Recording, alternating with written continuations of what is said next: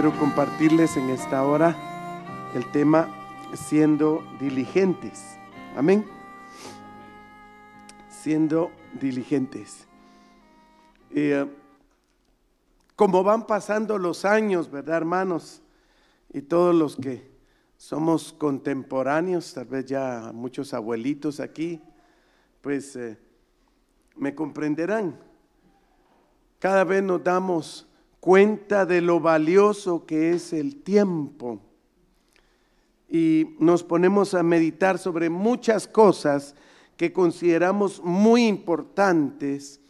Eh, inmediatamente al meditar reflexionamos en nuestras prioridades. ¿Cuáles son nuestras prioridades? ¿Cuáles deberían de ser nuestras prioridades? Para muchos la prioridad es el trabajo, lo primero. Es que hermano, usted no sabe sin el trabajo cómo sostengo una familia.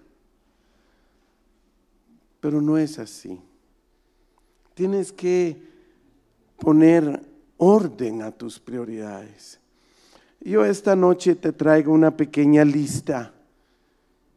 Tal vez no, no es lo perfecto, pero me ha funcionado. Yo voy para 48 años de caminar con Cristo. Y funciona, hermanos. Oh, yo estoy enamorado de Jesús. Cada vez más. Yo no entiendo cómo hay creyentes que van a la iglesia pero no están experimentando al creador de los cielos y la tierra. Algo está pasando. Yo te suplico esta mañana, perdón, esta noche, que abras tu corazón, que abras tu entendimiento. Pero si tú eres de los que sí están disfrutando el camino de Dios, pues qué bendición, hermano. Pero si hay alguna duda, alguna duda, que el Señor nos hable esta noche, amén. Pero la prioridad primero es tu relación personal con Jesucristo. Esa es tu primera prioridad. De ahí es tu cónyuge, si estás casado. De ahí es tus hijos, tu familia, tus padres, tus nietos. De ahí es la casa de Dios, la iglesia, tus hermanos. De ahí tus amigos, tus amistades y de ahí el trabajo. Y el trabajo es muy importante, pero está hasta abajo de mis prioridades. Porque nos encanta el trabajo, ¿verdad? Nos gusta trabajar. Todo creyente verdadero trabaja con gusto y con gratitud. Y es muy importante. Pero eso está hasta abajo. Veamos, hermanos, meditemos en lo que ah, el Señor ah, lo permita ver, ¿verdad? Tal vez vemos todo o algunas partes, pero por favor acompáñenme al libro de Hebreos, capítulo 2, verso 1. Hebreos, capítulo 2, verso 1, la escritura dice así. Por tanto, es necesario que con más diligencia atendamos a las cosas que hemos oído, no sea que nos deslicemos. Es nuestro deseo con mi esposa y mío, de todo corazón, que nadie aquí resbale. Yo le tengo pánico a resbalar, hermanos. No debemos caminar descuidadamente y faltando tan poco tiempo para entrar en ese tiempo glorioso de su segunda venida, hermanos. En lo físico resbalar es delicado. Hay jóvenes que se resbalan y se ríen y les da vergüenza y se levantan rápido. Pero a veces no se puede levantar uno de un resbalón. Es, peligroso. Máxime los que llevamos mucho tiempo en lo físico, y también en lo espiritual. ¿Te has fijado que una persona mayor si se resbala es peligroso? Fácil una fractura o algo mortal. En lo espiritual es lo mismo. Mientras más tiempo llevas, es más delicado un resbalón. Muchas vidas dependen de lo que tú hagas. Ahora, veamos el significado de diligencia. Ser diligente, ¿qué es?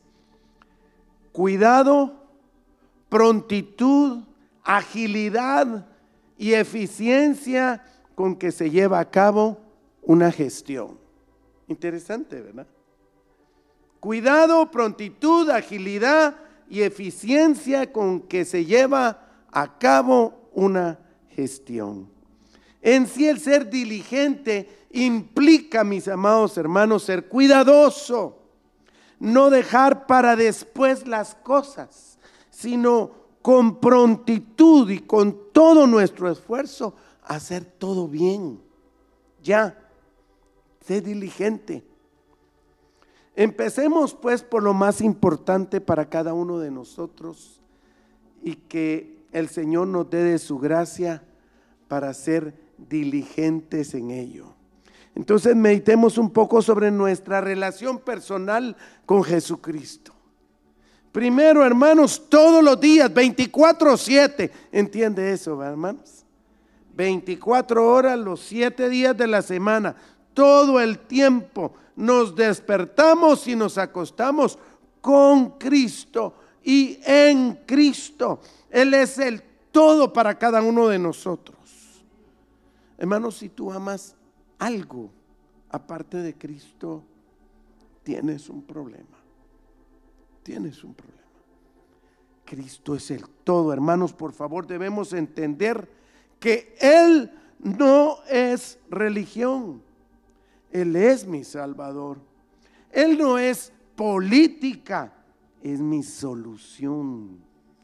Él no es economía, es mi proveedor. Él no es educación, es mi maestro. Él no es salud, es mi médico divino. Todo en la vida es Jesucristo.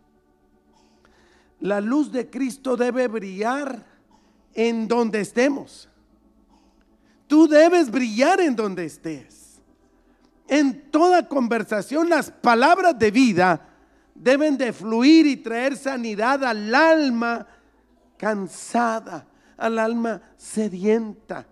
Hermanos, todas nuestras acciones deben estar regidas por la compasión, la piedad y la misericordia.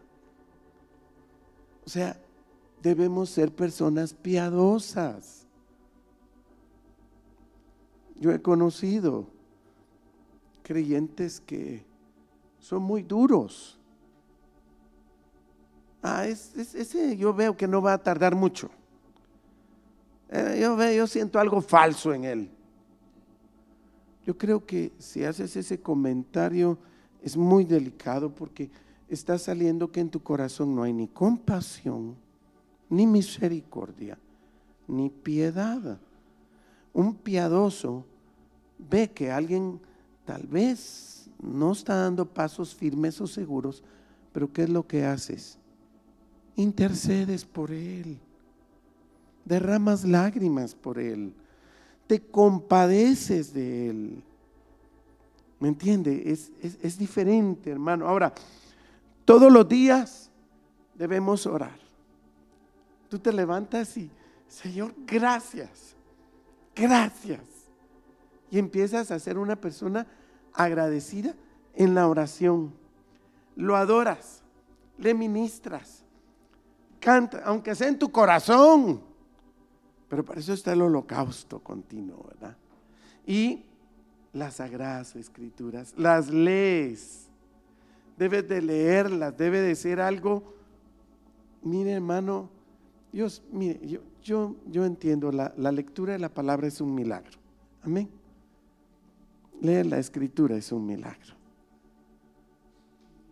Si alguien se cree aquí, ah, yo, yo leo la Biblia todos los días, qué fácil es. Para mí no es ningún problema.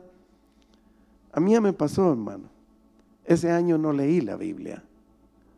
Hasta que me humillé, llorando. Y le dije, Señor, perdóname. Si yo leo la Biblia es por tu misericordia, solo por tu amor, porque tú pones un anhelo en mi corazón de leer la escritura. Y ahí volví otra vez, con la gracia de Dios, ¿verdad? Con su gracia. Pero debemos de disfrutar la escritura.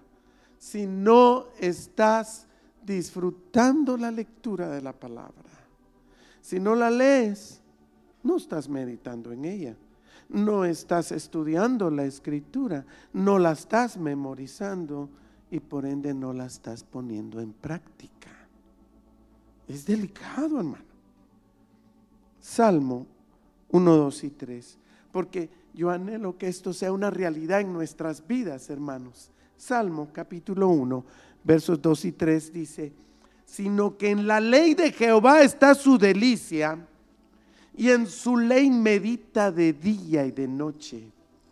Será como árbol plantado junto a corrientes de aguas, que da su fruto en su tiempo y su hoja no cae, y todo lo que hace prosperará. Oh, mire hermano, ¿no es bello entonces leer la escritura en la mañana y en la tarde? Yo, yo no quiero poner una carga pesada, por favor hermano, no es eso. Con que leas la escritura todos los días, miren qué lectura más linda, qué orden le, que le, le dan acá como un consejo. Tú lees la palabra a tu ritmo, a tu velocidad, a tu y, deseo, a lo que te empuja el espíritu. Es lindo, eso es lindo. Pero yo le doy como testimonio, yo me levanto temprano, oro, busco al Señor, le alabo y la escritura, va mi escritura y voy ahí con mi lectura. Pero en la noche ministramos al Señor con mi esposa, cantamos, oramos y volvemos a leer la escritura. Hermanos, hay gracia. Hay gente que nunca ha leído la Biblia una vez en su vida entera. Yo conozco gente que la lee más de dos veces al año. Hombres preciosos, como el padre de huérfanos, ¿verdad? George Mueller. George Mueller Dice que leyó la Biblia más de 300 veces. ¡Wow! O, o este hombre precioso, Hudson Taylor, dice, más de 40 veces en su vida leyó la escritura. Y hay gente cristianos, hablamos de cristianos, que no han leído una vez la Biblia te estás perdiendo tesoro si no lo estás haciendo. Y los que la leen todos los días y la han leído muchas veces me entienden, amén. Que es un tesoro, hermano, es un deleite. El creyente verdadero, el que es representado como el trigo en las sagradas escrituras, le es un deleite las cosas eternas y espirituales. Disfrutamos cantar, disfrutamos orar, leer la escritura pasar tiempo con el Señor y compartir de Él con el que podamos. Ahora, por favor, hermanos, entendemos que estamos en este cuerpo de carne y muchas veces hay luchas, debilidades, nos sentimos débiles. Pero hermanos, debemos batallar cada día para ser fieles a Él y recibiremos de los cielos ese deleite en las cosas eternas y la hermosa promesa, hermanos. Y todo lo que haces, ¿qué? Prosperará. Hay, cristianos que se preguntan, hermano, a mí no me van bien las cosas, no salen, no sale allá, no salen esto. Pues ahí está, la lectura. Ahora, segundo aspecto, tu cónyuge, tu esposa tu esposo. La soledad ha de ser horrible, hermanos, muy difícil de sobrellevar. Por eso el Señor en su palabra dice, no es bueno que el hombre esté solo, igual la mujercita, ¿verdad? La esposa es tu compañera, tu única amiga. Eso es bien importante, hermano. Tú ya no tienes amigas cuando te casas. Tienes hermanas en Cristo. Tu única amiga es tu esposa. Eso es bien importante. Es tu confidente, tu ayuda. Y es la mujer de tu juventud a quien debes de serle leal y fiel en toda tu vida. Viviendo enamorados todo el tiempo, hermano. Eso es vital. Ese es el matrimonio en Cristo. Enamorados. Miren, hermanos, por tiempo no podemos ahondar más, pero en este tema, pero por favor, hermanos, esto que les pediré es muy importante.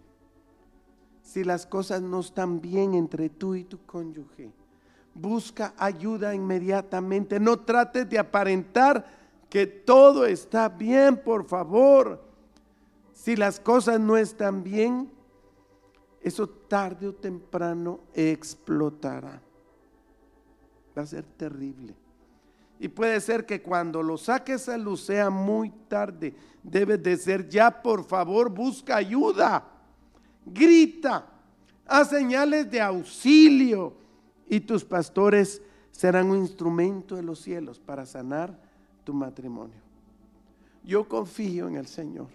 Y es mi deseo de todo corazón que cada matrimonio aquí presente estén más enamorados cada día. Amén. ¿Amas a tu esposa? Oh, qué lindo. Yo estoy enamorado de mi esposa. La amo más y más. No te sonroje, ¿verdad? Pero son 42 años de amarla. Ella me ayuda, tiene compasión de mí y me apoya.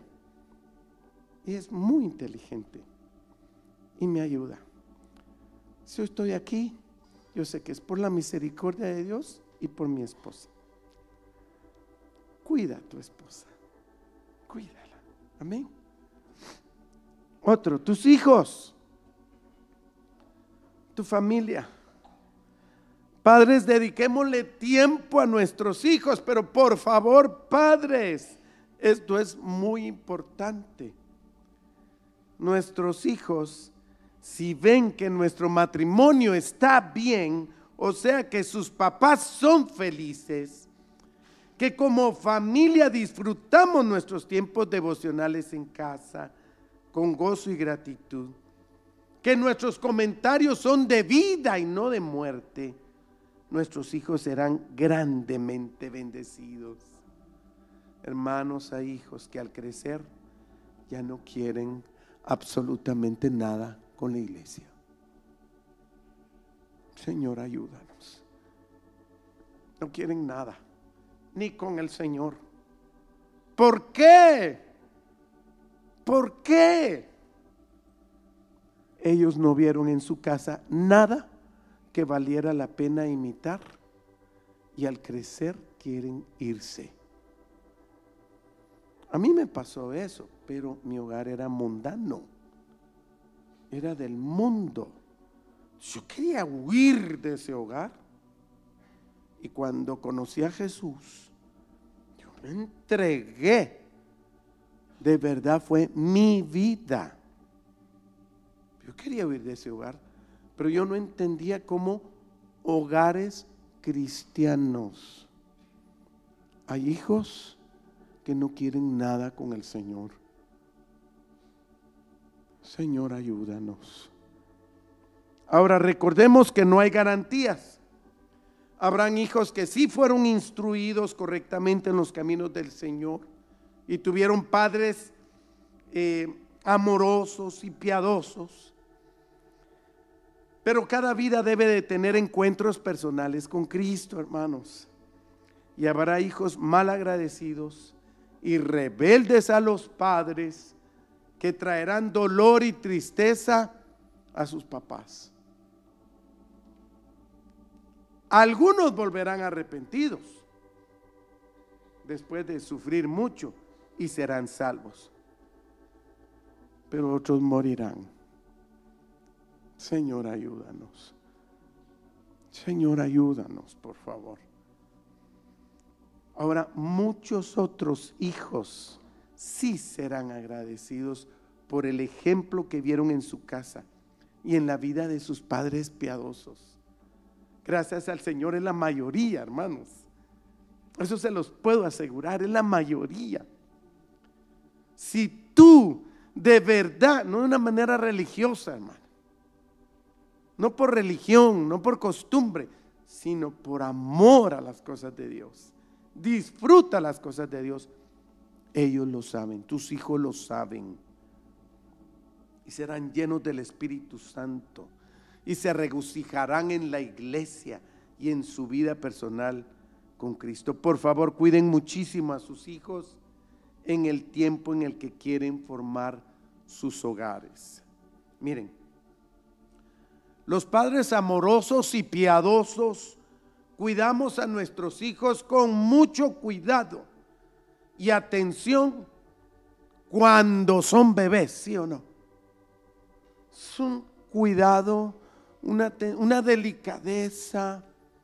Nos desvelamos, casi ni dormimos, más las mamás, cuidando a los bebés. Y cuando son pequeños, y vemos, vemos cómo van creciendo y cómo vamos soltándolos conforme corren y saltan eh, practican deportes, ustedes me comprenden. Siempre el, el corazón sentimos que se nos detiene cuando los vemos practicar un deporte y pasa algún percance, ¿verdad? Mi hijo le fascina ser portero, él es portero de, de canchas pequeñas, ¿cómo se llama? Papi fútbol, de seis, seis contra seis. Bueno, México es mundial en esto, ¿verdad? Campeones, pero, pero allá en Guate se juega mucho eso y él es portero, en cancha pequeña.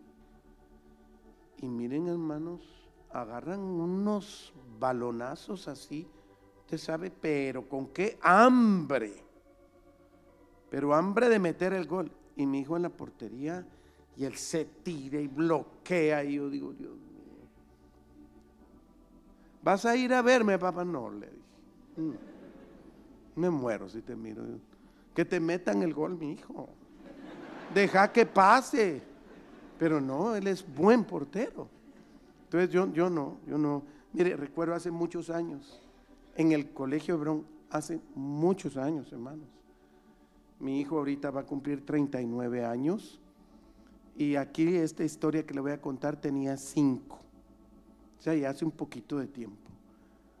Y uno de los subdirectores del colegio nos veía a los padres, cómo bajábamos. Mi hijo con su pantaloncito de este tamaño, cinco años tenía, chiquitillo y de la mano y las gradas, ahí en Hebrón, ¿verdad? Muchos conocen las instalaciones de la iglesia de Hebrón, mucha grada y, y uno va ahí cuidándolos y que para su aula y, y aquel cuidado. Y el hermano se reía porque nos íbamos los papás y en el recreo eran unos venados, dice.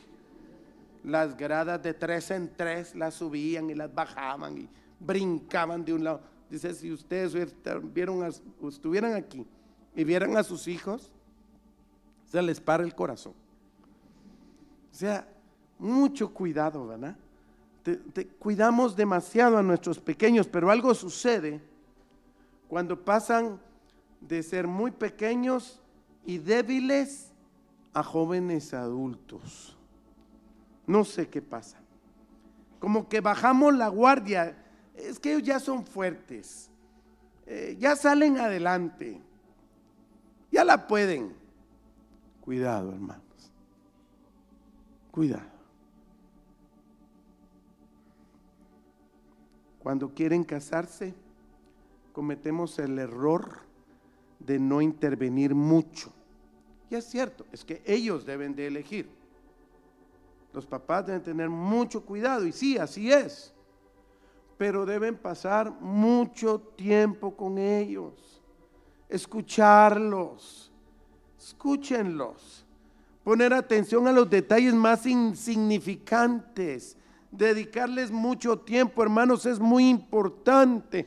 No descuides a tus hijos cuando estén a punto de iniciar una amistad formal. El consejo de los padres es vital ya que es la decisión de compromiso de por vida de tus hijos. Hermanos, un equilibrio. Espero me comprendas. Mm, hay papás que arruinan la cosa, porque no es la persona de su agrado o de su gusto. Que no tiene dos metros, ni canche, ni ojos celestes. Y uno chaparrito, morenito y espinudo, ¿verdad? pero quiere un yerno así.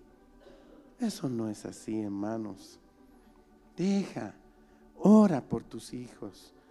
Por supuesto, va si viene ahí un vago que ni trabaja, tú no vas a decir, ah, es la decisión de mi hija. No, vas a sacar las uñas, ojalá, ¿verdad? Vas a cuidar y proteger a tus hijos. Pero si son muchachos que aman al Señor, Dobla rodillas, hermano. Dobla rodillas, pero dedícale tiempo. Amén. Jóvenes y señoritas, por favor no piensen que sus padres o nosotros los pastores no queremos que ustedes formen un hogar. Es que no queremos que se casen. No, eso no es cierto. No es así. Como padres y pastores deseamos que se casen, que formen un hogar lindo delante del Señor pero no queremos que su vida matrimonial traiga dolor, tristeza y desánimo en su caminata con Cristo. Por favor, hagan bien las cosas y tendrán la bendición del Señor en su futuro hogar. Y cuidémoslos.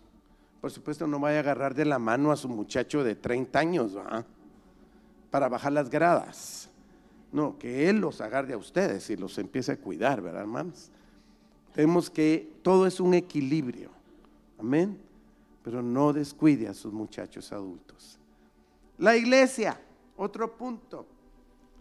El Señor tiene planes para ti, para tu hogar, para tu casa, para tu negocio, para tu empleo, pero debes ser fiel y amarlo a Él con todo tu corazón.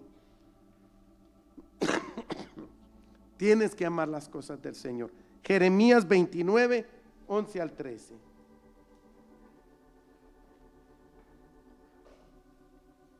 Por favor, acompáñenme al libro del profeta Jeremías 29, 11 al 13. La escritura dice así. Porque yo sé los pensamientos que tengo acerca de vosotros, dice Jehová. Pensamientos de paz y no de mal para daros el fin que esperáis. Entonces me invocaréis y vendréis y oraréis a mí y yo os oiré y me buscaréis y me hallaréis, porque me buscaréis de todo vuestro corazón. Oh hermanos amados, el Evangelio es tan sencillo. De verdad, hermanos. El Evangelio es tan práctico. Eh, el Evangelio es tan simple. Y yo no entiendo por qué nosotros siempre estamos esforzándonos para volverlo muy complicado, difícil y duro. No sé por qué. Es la naturaleza del ser humano. ¿eh? Es bien simple. Todo lo que tenemos que hacer es buscarlo de todo corazón, amarlo con todas nuestras fuerzas. Mire, qué, cosa más difícil, ¿verdad? Que te enamores de Él. Enamórate del Señor todo el tiempo. Y Él hace, Él da, Él provee. Cuando un joven está enamorado, ¿en quién piensa? ¿De quién habla? ¿De quién escribe? ¿De quién sueña? ¿Verdad? Ah, es que eso es entendible. ¿Por qué? Porque estás enamorado, ¿verdad? Entonces enamórate de Jesús. Eso es todo lo que tienes que hacer. Porque si estás viviendo así, vas mal. Estás mal. Si te enamoras de Jesús, Él es el todo y Él te dará las peticiones de tu corazón. Él las concede. En la escritura, en el libro del profeta Miqueas, capítulo 6, verso 8. Por favor, abran la escritura. Yo sé que a los muchachos ya tienen su celular la Biblia, ¿verdad? Yo ya no digo, es que ahí no pueden subrayar bien, sí pueden, ¿verdad? Pero yo no, pero, pero sí los muchachos sí pueden. Pero es más bonito subrayar una Biblia de papel. Entonces, Miqueas 6, 8 dice, hombre, él te ha declarado lo que es bueno. ¿Y qué pide Jehová de ti? Solamente hacer justicia, amar misericordia y humillarte ante tu Dios. ¿Verdad que no es tan complicado? No es tan complicado. Si haces justicia, andarás con rectitud delante de Dios. Si amas la misericordia, serás una persona piadosa, compasiva, llena de amor a tu prójimo. Y terminarás aborreciendo el orgullo. Aborrecerás el orgullo, hermano, y llegarás a ser manso y humilde de corazón. No es muy complicado. Si en verdad el Señor está haciendo algo en tu corazón, desarrollarás la humildad. Serás un siervo en la iglesia y servirás a tus hermanos con gozo y gratitud. Para ti será un privilegio y un honor el lavar los pies de tus hermanos. Otro punto importante, las amistades. Los verdaderos amigos en Cristo Jesús, hermanos, son un tesoro inimaginable. Los mayores entendemos eso, ¿verdad? Así es. La amistad es un tesoro que te ayudarán en los momentos difíciles. Te escucharán y llorarán contigo cuando sea el tiempo de llorar. E y reirán contigo cuando sea el tiempo de reír. Por favor, no tengamos amigos del mundo. Yo, yo he predicado esto por muchas décadas y no, no entiendo no, hay algo que no está bien. Mire, yo tengo conocidos del mundo, presto servicios a personas del mundo, pero no son perversos y malvados y andan haciendo cosas feas, pero simplemente no han encontrado a Jesús en su camino. Pero a pesar que no son malas personas, yo, no, no disfruto pasar mucho tiempo con ellos, porque son otras sus conversaciones. ¿Me está entendiendo, hermano? Las personas del mundo, máxime los jóvenes, aman el pecado. Tristemente, se deleitan en las cosas de las tinieblas. Hermanos, un verdadero creyente resplandece y por lo tanto será rechazado, tiene que ser rechazado. No cabes en su grupo mundano, te despreciarán, ojalá. Hay cristianos que sus amigos del mundo no los desprecian. ¿Cómo así? Parece que, ah, tú sí eres un buen evangélico. tú eres un buen cristiano. No nos juzgas y todo y te gozas con nosotros y te ríes de sus vulgaridades y de sus chistes feos. Algo está mal. No puede ser eso. En la escritura vemos al hermano de Jesús, Santiago, o sea, Jacobo. Por favor, vamos a Santiago 4, verso 4.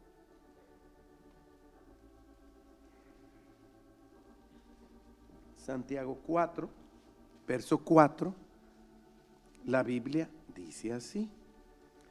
Oh almas adúlteras, ¿no sabéis que la amistad del mundo es enemistad contra Dios? Cualquiera pues que quiera ser amigo del mundo se constituye enemigo de Dios. Yo no quiero ser enemigo de Dios. ¿Tú quieres ser enemigo de Dios? Ojalá que no. Hermanos, tengamos compasión y misericordia de la gente del mundo. Eso es diferente. Llevar una carga de amor por la gente del mundo. Compárteles a Cristo, pero no te contamines con su manera de vivir y pensar. No, hermano. Un verdadero creyente jamás va a disfrutar una amistad del mundo. Dice la escritura en Amós 3:3, andarán dos juntos si no estuvieran de acuerdo. Entonces, ¿qué haces tú? ¿Sabes? Cuando el Señor tocó mi corazón y atravesó una palabra de amor, mi corazón duro, y me quebré. Yo me quebré, hermanos. Yo era malo, perverso, soez, vulgar. Yo no quería nada con el Evangelio y me burlaba de los evangélicos. Pero cuando Dios tocó mi corazón, o sea, hubieron muchachos que no querían andar conmigo, pero oraron por mí. Llevaron una carga de oración por mí. Fui transformado. ¿Y saben qué fue lo primero que hice esa noche? Es que era algo impresionante. Yo regreso a mi casa, pero era otra persona. Yo estaba enfermo, estaba muy mal. Tres intentos de suicidio. Yo no valía un centavo, pero yo regreso a mi casa sano. Mi hermano, yo temblaba. Era una tembladera, pero fea. Yo, me metía las manos en las bolsas del pantalón para que la gente no viera que yo temblaba. Sistema nervioso hecho pedazos por la situación del hogar. Pero cuando Cristo entró en mí, hermanos, dejé de temblar. Me sanó. Él es real y vivo, hermanos. Y miren, fue mi mensaje. Ahí estaban mis amigos del mundo en la esquina de mi casa. ¿Qué te habías hecho? ¿Dónde estabas? Cuando vengo y le digo, Cristo está vivo. Dios es un ser vivo. El creador. Se quedaron mudos. ¿Y este loco qué le pasó? Se golpeó la cabeza. ¿Qué le pasó? Yo no sé, hermanos, pero yo les empiezo a hablar de Cristo. Yo no sabía ni dónde quedaba Génesis, hermanos. Ni Biblia tenía yo. Pero yo sabía que había un Dios vivo y verdadero. ¿Qué hicieron esos mis amigos del mundo? ¡Wow! ¡Qué lindo, Estuardo! Háblanos más de Dios. ¿Así son los amigos del mundo? Lo que no hicieron fue escupirme, pero me insultaron, me empujaron, me hablaron cosas horribles y todos se fueron. ni un, tenía cuatro amiguitos muy, muy íntimos, así, ¿te recuerdas? Que siempre en los grupos hay, hay tres, cuatro que son muy amigos. Ellos cuatro fueron los únicos que no me insultaron, ni me empujaron, ni, ni hablaron cosas feas. Pero se quedaron callados, pero se dieron la media vuelta y se fueron. Me dejaron solo con Cristo. Solo con Cristo me dejaron. Hermanos, no puedes tener amigos del mundo. Si quiere volverse a Cristo, amén. Ven y oremos y yo te llevo a la iglesia y bautízate para ser salvo. Tiene que ser así. No, no es una imposición, mis amados. Por favor, yo les suplico, jóvenes, pero esa fue mi experiencia en su misericordia. Y siempre lo he visto. Aún mi primer trabajo, hermanos. Mi primer trabajo, bueno, aquí entramos al trabajo y los negocios. Es el último tema. Tal vez cinco o diez minutitos podemos hablar de eso. Mi primer trabajo. Yo me gradué de contador. No soy contador público ni auditor, hermano. Solo soy un simple contador. Término medio, no sé si es como la carne asada. Término medio, no bien asada, no. Término medio. Hermanos, yo salgo como contador y mi primer trabajo, un amigo de mi papá, y yo llego nervioso, asustado, un patojito de 18 años, ah, pues ya tengo DPI, me quiero casar. No más que no. Un joven de 18, 20 es tan jovencito. Hay que esperar, muchachos, esperemos.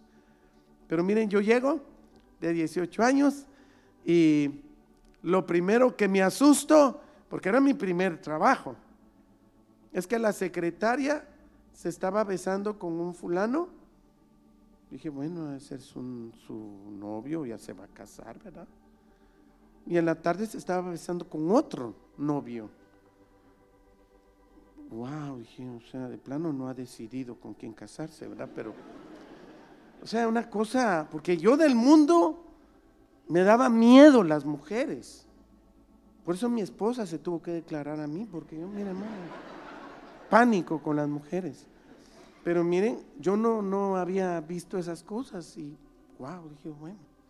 Pero llego con mi jefe y lo primero que hago es, bueno, ahí está un auxiliar y el jefe de contabilidad. Yo era el segundo auxiliar de contabilidad. Mucho gusto, que el Señor te bendiga, le dije. Ay, hermano. Se acabó mi trabajo, hermano. Permitime, me dijo, tú sos evangélico. Sí, para la gracia de Dios. Ni me dirijas la palabra. No quiero usar nada de vos. Es tu escritorio.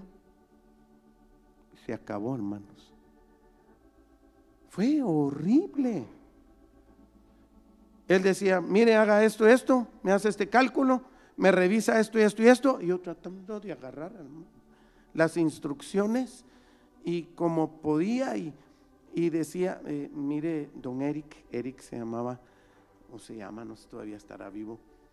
Eh, don Eric, perdone, fíjese que no entendí muy. ¿Cómo que no entendió? No es un contador, pues. Es que usted no sirve para nada. Y ya estaba aquí el nudo, porque soy chionazo, El nudo aquí en la garganta, ya no podía ni hablar. En cambio, el otro, ¿querés un cigarro? Sí, vos y fumaban. Fíjate vos que no me cuadra que, ah, no tengas pena, vení. Ah, mira, aquí te equivocaste, mira, hacer. Yo decía, a mí, ¿por qué no, no me, me trata así? Hermanos, es terrible. Pero hay que trabajar, ¿sí o no? Pero sea luz en el trabajo. Trabajemos con gozo, con gratitud, sin quejas, recordando que muchas personas no tienen un empleo. Sea agradecido donde el Señor te tenga. Yo pasé años buscando trabajo.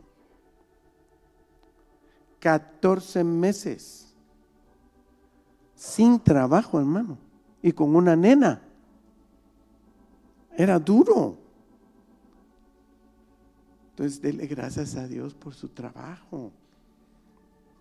Pero pensamos, ah, es que gano muy poco. Yo le suplicaba al Señor un poquito de ingreso para allá, para tener a la comidita. Seamos agradecidos, hermanos. Mire, este verso me ha encantado siempre. Lo hemos tocado ya, primera de Tesalonicenses 4, 11 y 12. Primera de Tesalonicenses 4, 11 y 12 dice la escritura, y que procuréis tener tranquilidad y ocuparos en vuestros negocios y trabajar con vuestras manos de la manera que os hemos mandado, a fin de que os conduzcáis honradamente para con los de afuera y no tengáis necesidad de nada. Hermanos, trabajemos con diligencia, con esmero y dando testimonio, sin palabras, sino con hechos. Es importante, hermanos, es mucho mejor hacer que hablar. En una empresa que trabajaba, había un hermano que constantemente estaba leyendo la Biblia en el trabajo. ¡Hala, qué espiritual, va! Pero estaba robando tiempo. Yo le decía, hermano, perdona, pero tenemos que trabajar. Y tu media hora que nos dan para comer, ah, es que necesito la siesta.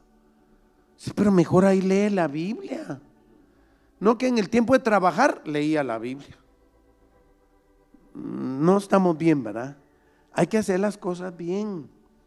Los emprendimientos deben de ser guiados por el Señor, pues con el consejo se afirman y se confirman, hermanos. Y al tener el apoyo de Él, una palabra de los cielos, hermanos. ya le hiciste. Ya le hiciste. Oh, busquemos el consejo, hermanos.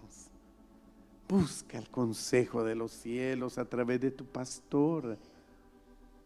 Es una bendición. Lo hemos visto vez tras vez tras vez. Aquellos que son humildes y mansos buscan el consejo. Y el Señor los guía y reciben la gracia para ponerlo por obra. Y hemos visto gente que no sigue el consejo, hermanos. Y sufren mucho. Trabajar honradamente, correctamente, transparentemente, con justicia y rectitud, y todo te va a salir bien. Dios trata. Yo necesitaba los tratos de Dios, definitivo. Él hace una obra en nuestros corazones, hermanos. Y se lo digo que las aflicciones y angustias las necesitamos, hermano. Porque las aflicciones y angustias hacen una obra en el corazón que las bendiciones no hacen, hermano. Muchos piden prosperidad. El mensaje no es la prosperidad, hermano. Él quiere prosperarte pero conforme prospera tu alma, dice la escritura. Si no has prosperado tu alma y estás que es tu ídolo y yo quiero ser próspero, te va a venir la prosperidad, pero te va a aplastar. Cuando venga la prosperidad, te va a aplastar y vas a salir fuera de los caminos de Dios. Pero si prospera tu alma, en su tiempo, Él te prosperará se me acercaban amigos que sí eran auditores, licenciados en auditoría, maestría en economía. Y me decían, Estuardo, ¿cómo le hiciste con tu oficina? Decime el secreto. No seas así, somos amigos, estudiamos. ¿Cómo le hiciste? Y yo le dije, muy sencillo, Mateo 6:33. ¿Querés mi secreto? Mateo 6:33. No, no, mira, yo, yo entiendo y todo, pero, hombre, decime, ¿cuál es tu secreto? Mateo 6:33. Mas buscad primeramente el reino de Dios y su justicia. Y todas estas cosas os serán añadidas. Y no creían, hermano. No creían. Es que no puede ser. En una empresa, yo era contador, yo soy contador de muchas empresas en Guatemala. Y yo era de un centro comercial. Y yo llevaba mis estados financieros, daba el informe financiero mensualmente en la reunión. Y llega un hombre, yo no lo conocía, que si era un auditor. Y el presidente de la junta dice, ¿me permite? Ya, sí, por favor. Pues, mire, junta directiva, yo no sé cómo ustedes tienen aquí un simple contador, un perito contador. Yo soy un auditor. Y le están pagando mil quetzales. Yo les voy a cobrar los mil quetzales como licenciado y auditor. Pues yo agaché la cabeza. Pues era cierto, yo solo era un contador. Y él era un licenciado. Y ahí pues estaban, les dio un poco de pena. Pero dijeron, mire, Estuardo, disculpe, pero es que él tiene razón. Él es auditor y usted es un simple contador. No, no, yo entiendo. Le dije, no se preocupen. No hay ningún problema. Deme. ¿Cuándo me entrega las cosas? Me dijo él. Y le voy a hacer una auditoría. Con mucho gusto. Le dije, no tenga pena. Deme ocho días. Preparé todo. Llevé los libros. Déjenmelos ahí. Yo voy a ver cuando tenga tiempo. Que le vaya bien. A los seis meses me llamaron eh, don Estuardo, eh, sí, ah, fulanito, ¿cómo está? ¿Qué tal? Cero problemas, hermano. Dios da y Dios quita. Así de simple. Entonces, sirvamos. Sí, Estuardo, queremos hablar con usted. Por favor, ¿puede venir a tal día? Sí, con mucho gusto, llego. Y estaban avergonzados toda la junta directiva. Estuardo, por favor, perdónenos. ¿Pero por qué? El auditor era un mentiroso, nos engañó, nos robó no hizo nada en seis meses y nos robó todo el dinero. ¿Usted podría volver con nosotros? Pues déjeme pensar.